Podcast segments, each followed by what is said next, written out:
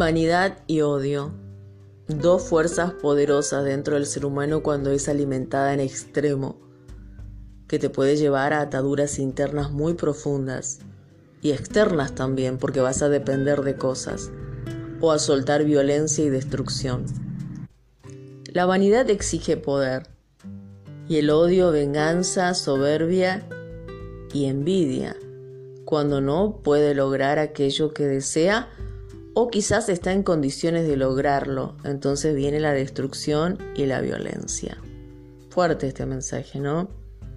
¿Qué es la vanidad? Si buscamos en el diccionario el concepto de vanidad, nos va a decir que es el orgullo de la persona que tiene alto concepto de sí misma, de sus logros, de sus propios méritos, de su afán.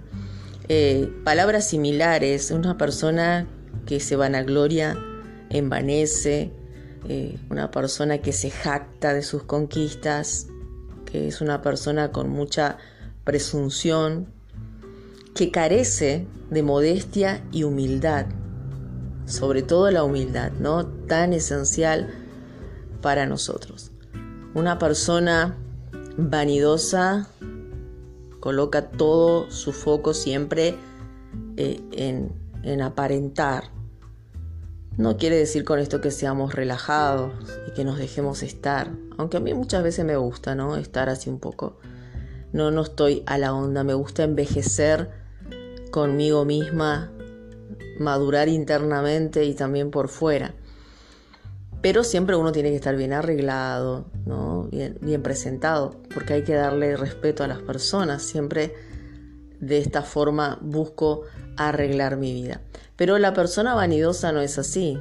La persona vanidosa eh, busca siempre lo joven, lo que quedó atrás, lo que, lo que fue más allá ¿no? de, de sus años, que ya no están en sus manos poder lograrlo. Y la vanidad lleva muchos caminos, porque la mayoría de las cosas se genera por vanidad. Por ejemplo, Dijimos en el mensaje anterior que si tenés un auto, entonces ese auto te da fuerza, porque ah, mientras que tenés ese auto estrenándolo y las personas te felicitan y todo, te sentís fuerte, te sentís una persona segura de ti misma, pero después ya va a faltar otra cosa, ¿no? Y allí comenzás a buscar la casa y bueno, ya todo el mundo te felicita por la casa y la casa y después ya pasó de moda la casa y necesitas tu cuerpo que te sacaste la nariz o que te sacaste una parte del cuerpo, ¿no? Que te vas y te matas en el gimnasio y, ah, mira, mira qué flaca que estás, mira qué hermosa que estás, a vos no te pasan los años. Y todo es vanidad de vanidades, como decía el rey Salomón, porque la fuerza del individuo está en la materia, en los méritos, en lo que puede poseer, en lo que, lo, en que puede adquirir, ¿sí? Entonces, eh, cuando una persona, por ejemplo, no puede lograr esto, eh, comienza las decepciones, comienza el sacrificio por lograrlo y comienzan caminos de odio, de odio y de, de orgullo, de soberbia, porque esto no tiene que ver con la condición económica, sino con todos los problemas internos porque el odio es un sentimiento profundo, nos dice el diccionario, y muy intenso de, repulsión, de algo que rechazamos, que queremos sacar hacia afuera. ¿Sí? Y esto puede ser sobre alguien o sobre alguna cosa. Es cuando queremos producir daño, cuando algo nos, nos desgracia la vida interna y queremos desgraciar a alguien. ¿No? Escuchamos gente que dice, ah, no, si a mí me hicieron, yo también lo voy a hacer. Si a mí me engañaron, yo voy a engañar. Si a mí me mintieron, yo voy a mentir. Pero todo esto va conectado con la vanidad. ¿Por qué? Porque el hombre ha logrado tener su fuerza, tener su autoestima sana a través de las cosas que logra y posee. Es por eso que estamos en la era del conocimiento más grande en el mundo y no podemos disfrutarlo. ¿Por qué? Porque las personas no entienden que para disfrutar el conocimiento tienes que ser humilde para entender que si alguien sabe más que vos no significa que vos seas un burro o que vos no sirvas, o que vos no entendés tal cosa. Pero como la vanidad nos hace a nosotros pensar que nosotros tenemos que estar sobre ciertas cosas, entonces en vez de apoyarnos unos a otros o de que uno crezca y vaya 10 escalones más arriba y otro 10 más abajo, pero que siga subiendo, ¿no? Comenzamos a pelear entre nosotros. Y eso es lo que se ve también en esta era del conocimiento, donde las personas se copian, donde las personas comienzan a hacer eh, lo que otros hacen o quieren hacer mejor a no. Si esa lo está haciendo, yo lo voy a hacer mejor. Nunca va a ser, ah, no, si ella lo hizo, yo voy a buscar también lo mío, lo que me corresponde, qué es lo que tengo que hacer. No, la persona, en vez de motivarse en que alguien está luchando para ser mejor o salir adelante, la persona piensa en competir, piensa en compararse, eh, en exigirse a sí misma, de tal punto que muchas veces, eh, si no puede lograr, va comenzando este, este mundo interno a llenarse de odio. Por eso el odio va de la mano de las vanidades. Y no tenemos que ser muy expertos para ver esto. Todos sabemos que cuando algo no logramos, ¿qué es lo primero que viene? El odio, la rabia. Y si comenzamos a maquinar y no frenamos eso, ya comenzamos a mirar en el vecino y decimos, pero ¿y cómo él lo pudo hacer y yo no? ¿Cómo él lo está haciendo y yo no lo voy a hacer? Pero si yo quiero lo mismo que él tiene, ¿no? ¿Y qué es lo que fluye? El odio. ¿Y qué viene? La envidia. Y después qué viene? La soberbia. ¿Por qué? Porque si te encontrás con tu vecino y él te pregunta, ¿no? ¿Y cómo te va en el asunto ese que, que hablamos? Ah, no, me va re bien. No, vos sabés que estás mintiendo. Estás usando orgullo, estás usando soberbia. Y todo lo haces por qué? Como decía el rey Salomón, por vanidad. Todo es vanidad. Y eso es lo que nos lleva justamente hoy a no disfrutar lo que tenemos en nuestro mundo. Porque vemos tantos líderes, tanto desde el foco espiritual como el foco no espiritual, que en vez de ayudarle a la gente a empoderarse en sí mismas, en sus talentos y en sus dones, están queriendo mostrar a no. Por ejemplo, yo soy un coach y bueno, y me conquisté una casa y me conquisté un auto. ¿Y qué es lo que estás alimentando en la gente? ¿El progreso dirás? No, la vanidad. Porque el progreso no tiene nada que ver con las cosas materiales. Eso es una consecuencia de lo que vas a hacer. Es más, puedes ser una persona billonaria internamente y no tener nada a tu alrededor, pero aún así sabes que con el tiempo vas a ir a dar pasos certeros de confianza, de asertividad, ¿sí? Y que no vas a buscar en la apariencia del auto, de la casa, poder mostrarle al mundo cuánto poder tenés, sino en lo que estás siendo como individuo para motivar a otros a que ellos sean no lo que tú eres. Porque eso también ha hecho la vanidad. Vemos líderes que han creado hijos, digo yo, ¿no? Porque una cosa es ser ovejas y otra cosa es ser hijos. Nosotros tenemos que ser hijos de Elohim. Tenemos que buscar lo que Elohim plantó en nosotros. Por ejemplo, hay muchos pastores espirituales que han generado hijos y no ovejas. El hijo es el que absorbe el espíritu del pastor, se viste como el pastor, come como el pastor o como un líder que sigue. ¿Cuánta gente están siguiendo un líder, un orador, un mentor y se parecen a él, ¿no? Le copian todo. ¿Mm? Ah, no, porque si él es exitoso, yo voy a ser exitoso, porque si él hizo esto, yo voy a hacer esto. No, no necesariamente. Te quita tu identidad, te quita tu propósito, tu foco. Tienes que tomar a ese liderazgo como una motivación para conocerte a ti mismo. Quizás ni siquiera es hacer lo que, lo que él está haciendo, quizás vas a hacer otra cosa, pero te va a ayudar a reconocerte quién eres cuál es el mensaje que tiene que dar, cuál es la identidad que tienes que tener en este mundo. Por eso en mi caso, cuando yo hago los podcasts, estoy dando un mensaje no por competencia, no porque quiero ser famosa, si Dios lo permite sí, si no, no, eso no está en mí y tampoco voy a negar que no quiero, porque todos nosotros queremos lograr cosas con lo que somos, ¿no? Pero lo que más me enfoco es en subir desde lo que soy, desde lo que vine a ser, desde lo que voy a dar, porque eso es lo más importante y eso es lo que te lleva inclusive a la meta final para la cual el destino que Dios trazó para ti va a ser hecho en tu vida. En el mensaje anterior di el ejemplo de esta niña que se quitó la vida con 20 años, modelo, eh, era coach también, una persona que, que, se mostraba muy segura, ayudando a otras, mentoreando, aconsejando, y uno dice, pero ¿y qué pasó? La gente de su entorno dice, pero ¿y qué pasó? Sus seguidores, ¿qué pasó? Y creo que tengo la autoridad para hablar y decir lo que pasó, porque yo también he pasado por un periodo de eso. Es la exigencia.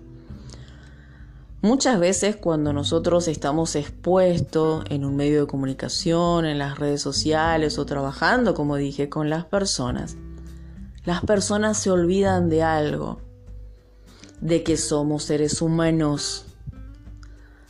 Eh, la semana pasada una señora me dijo, ay, murió este actor tan reconocido que yo miraba todas sus novelas. Y pareciera ser que esa persona no le va a pasar nada y va, a vivir eternamente. Y yo dije, wow, esa es la mentalidad de esta señora y así de muchos. Que ven que si una persona tiene éxito, ah, no, esa persona ya no le falta nada. Esa persona ya tocó el cielo y ya está sentada con, con Jesucristo y Elohim. ¿Sí? Entonces todo eso está en nuestra imaginación y eso es mentira. Es mentira darle el poder a un ser humano. Un ser humano va dando lo que tiene, ¿sí? Pero algunas veces no lo tiene, igual puede dar. Es lo que dije en el podcast anterior, voy a repetir porque allí me expresé mejor. En mi caso, tomándome como ejemplo, cuando yo veo que algo no puedo dar, yo no lo doy. Porque estaré siendo hipócrita, porque estaré siendo cínica y digo, no. Aparte que me molestaría, porque ¿de qué me sirve darte alegría a vos y venir a estar amargada en mi casa? Primero tengo que estar alegre yo para darte. Ah, no, eso es egoísmo. No.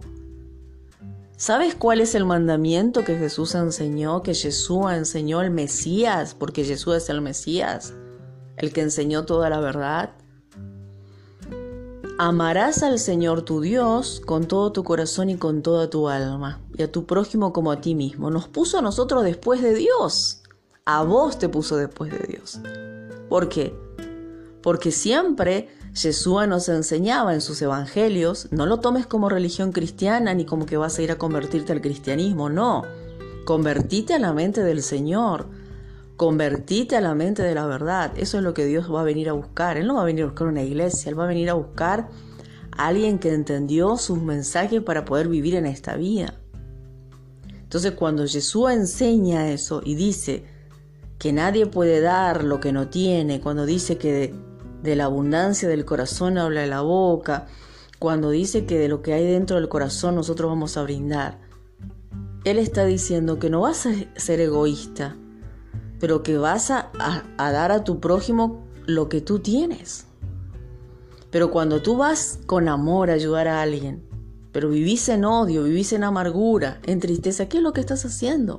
Hipocresía. Tu prójimo está creyendo en ti. Y eso es lo que muchas veces la gente hace por vanidad. Porque queremos aparentar, porque queremos esta autoimagen, esa vanidad que nos consume. Cuando el secreto está conquistarte a ti mismo. Te conquistas a ti mismo y tienes para dar. Lo que no conquistas no lo des. Y eso no significa que seas una persona eh, egoísta, como muchos dicen. A mí en mi vida me han catalogado de todo. de egoísta, de extremista, ¿no? Eh, los más fanáticos de hereje. La verdad que he recibido muchas cosas en mi vida que creo que muchas personas no estarían riéndose, ¿no? Pero a mí me causa gracia porque todo eso me sirvió y me sirve esas cachetadas que digo de la vida para ir trabajando más en mí. Y obviamente que eso te da autoridad también para después explorar y darle a los demás. Entonces, ¿qué pasa cuando una persona que aparenta tenerlo todo se nos va? porque nosotros la teníamos idealizada. Y es simplemente que vos la tenías idealizada, pero esa persona estaba sufriendo. En este caso, como dije, cuando nosotros dejamos que la vanidad nos encierre, nos, encarcele, eh, lo digo por experiencia yo creo que a muchas personas le pasan también, aunque no lo hablan, no lo dicen, el odio se hace presente. Y como dije, algunos explotan haciendo daños a otros. Y otros no quieren explotar. Y muchas veces las personas que se quitan la vida es porque ya no ven solución a su vida. Ya no ven esperanzas. Ya quizás reconocen que todos los caminos que tomaron no les funcionan. Se sienten con puertas cerradas en una encrucijada de la vida. Quizás ya han recorrido como esta chica, ¿no? Psicólogos, terapeutas. Eh, imagínense, me imagino que, válgame la redundancia, eh, me gusta ser bien original, que ella no era una persona inculta con las cosas internas, pero aún así no llenaba el vacío de su alma, ¿no? Y había un gran problema en el ego, un gran problema en su alma, y así ella ayudaba a otras personas, imagínense, ¿no? Esto es tremendo porque a mí mismo me pasa que por más que esté bien, te carga muchísimo el ayudar a gente. Algunas veces tenés que escuchar cosas muy feas y si tu mente no está preparada, eso te carga también. Imagínense si ella estaba pasando ya por alguna situación interna y así todo se daba al mundo, a la apariencia, a lo que el mundo demandaba, porque sabemos que es un mundo que demanda. Yo algunas veces hago experimento en el Facebook y pongo una, una foto con cara lavada.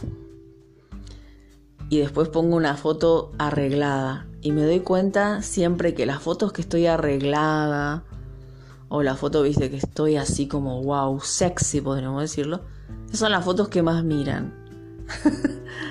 en la foto donde estoy así simplona, con el ojo así medio chiquito, ¿no? Y con cara lavada, esa foto no le dan importancia. Ese es el mundo que vivimos. Vanidad de vanidades porque la gente le da valor a todo lo bello, porque como no puede tener lo bello adentro, quiere ver lo bello afuera. Por eso es que Jesús dijo que si tus ojos son buenos, todo tu entorno va a ser bueno. O sea, todo va a ver lindo. No va a haber gente fea para ti. ¿Por qué? Porque tú estás bello por dentro. Pero si yo estoy oscura por dentro, estoy fea por dentro, voy a buscar reflejarme en el otro y buscar siempre la belleza. ¿Sí? Esto no quiere decir que seamos relajados o que nos dejemos con el pelo todo para arriba, no. Aunque algunas veces a mí me gusta. Ustedes saben que yo ya cumplí más de 40, no voy a decir mi edad exacta, y se me aparecen las primeras canas y los otros días hice el propósito porque me gustan estos experimentos y me dejé todas las canas que me salían. Dije, bueno, vamos a ver cuántas canas me salen. Y me salieron algunas. Dije, wow, mi pelo es bien negro y es largo. Y dije, mmm, como que resaltan estas. Y, y la gente como que me miraba rara, como que era... ¿Y esta qué le pasa? Y una persona me dijo, ¿estás en depresión? estás angustiada porque no te veo más que te arreglas. Y le dije, ay señora, llega un momento que lo de afuera importa muy poco, mientras que lo de adentro esté bien. Pero claro, la gente ya comienza a sacar un análisis de tu vida externa para saber lo que te pasa internamente. Entonces, si mañana esta persona que es todo un glamour por fuera, ¿no? Y toda una belleza se quita la vida, la gente queda, wow, ¿qué pasó? Y yo creí que era feliz, y yo creí que tenía el mundo comprado, y yo creí, y yo creí, cuando la persona estaba por dentro como yo estaba por fuera, lleno de canas, de oscuridad, de tinieblas, de pachorra y de dolor. ¿Sí? Entonces, todos estos experimentos que me gusta hacer conmigo misma, después yo lo comparto con ustedes. Soy un poco loca, pero así me gusta. No me interesa lo que digan, pero la verdad es que es muy bueno poder compartir estos mensajes con vos. Te dejo este mensaje y espero que entres en la sintonía interna de tu vida. Y recordá, todo es vanidad. Si vas a, entregar tu vida a la vanidad de forma extrema, prepárate para que el odio crezca, porque no lo podés tener todo en la vida. Es imposible tenerlo todo. Es por eso que muchas veces no disfrutamos de lo poquito que nos tenemos o de lo mucho que ya tenemos y queremos más, más y más. Pero vos elegís. Trabajás en tu sistema interno, invertís en tu sistema interno o vas a tener que invertir para aparentar. Vas a llenarte de conocimiento, vas a llenarte de palabras, vas a llenarte de cosas que no lo practicas, vas a querer dárselo a los demás y cuando más se los das, más desesperado vas a estar porque no lo tenés en tu vida. Entonces, que tu bla, bla, bla, bla no esté enfocado en la vanidad, en aparentar o darle a los demás lo que no tienes. Primero tú, después los demás. Con esto se cumple lo que Jesús dijo. Amarás a Elohim con todo tu corazón y con toda tu alma y a tu prójimo como a ti mismo.